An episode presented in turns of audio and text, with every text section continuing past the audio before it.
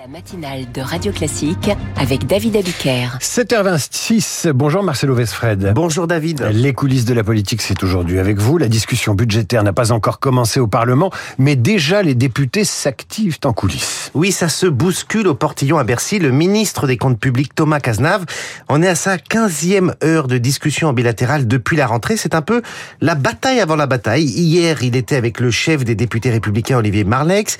Il a reçu également des responsables de Renaissance. Mercredi, il recevait la socialiste Christine Pires-Beaune. Mardi, c'était une dizaine de parlementaires hein, de LFI au Rassemblement national.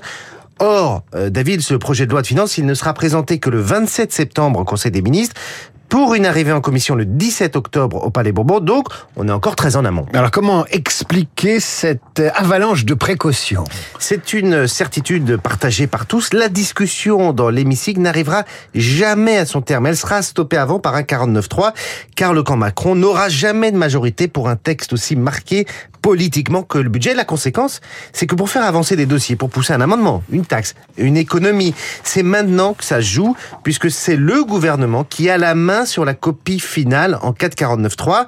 C'est pour ça que les marcheurs sont arrivés hier à Bercy avec des propositions plein leur cartable. Un député a expliqué qu'il fallait en finir avec la fiscalité avantageuse des Airbnb.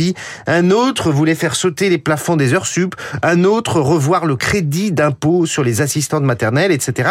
C'est la foire aux idées et l'heure des arbitrages pour le gouvernement. Alors les oppositions, à quel jeu jouent-elles dans ce contexte particulier? Elles affichent évidemment leur divergence. C'est normal. Les socialistes veulent par exemple euh, une taxe sur les super profits, moins de contraintes aussi sur les finances publiques. Évidemment, aucun accord ne sera possible, mais sur des mesures sectorielles, le gouvernement est prêt à faire des efforts.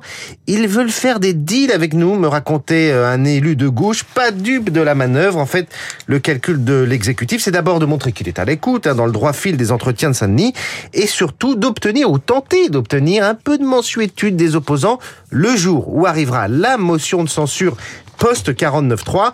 Et quand je dis mensuétude, je traduis quelques abstentions ici ou là qui sauveront peut-être cet hiver le destin d'Elisabeth Borne. On n'est jamais trop prudent. Merci Marcelo. À la semaine prochaine, tout de suite le temps.